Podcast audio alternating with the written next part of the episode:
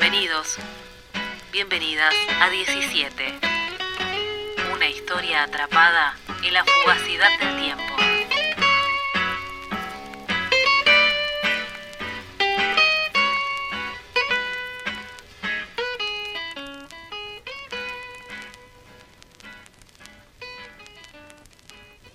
Once.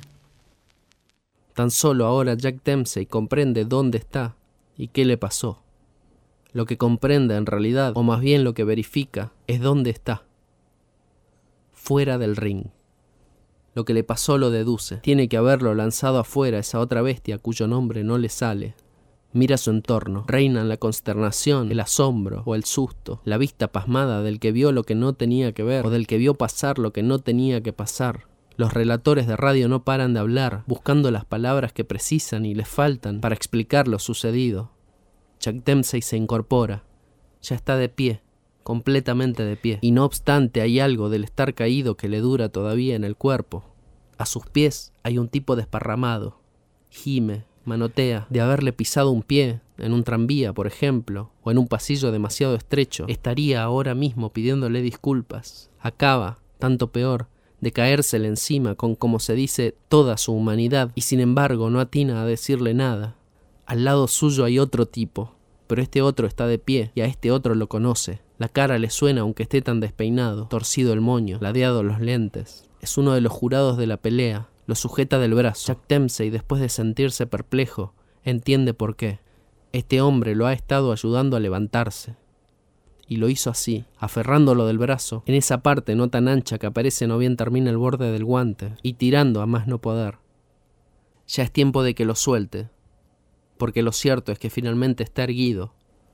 Pero no es cuestión de hacerle un desaire, por ejemplo, pegando un sacudón que libere el brazo, o pegando un manotazo con el brazo que le queda libre. No, no es cuestión. Al fin de cuentas, este buen hombre no ha hecho otra cosa que ayudarlo, sin tener, por cierto, ninguna obligación de hacerlo, o más todavía, teniendo incluso la obligación de prescindir de hacerlo. Y no solamente eso, hay algo más. También es un jurado de la pelea. Supongamos que la pelea sigue y que aunque parezca improbable, llegue hasta su último round sin que medie el knockout de uno o de otro. Si eso sucede, una tercera parte de la decisión crucial sobre victorias y derrotas le corresponderá a este hombre. Un tercio de lo que suceda en esa eventualidad dependerá de él. La mano lo ayuda. Es imposible, sin embargo, para Dempsey, como para cualquiera, saber en qué piensa.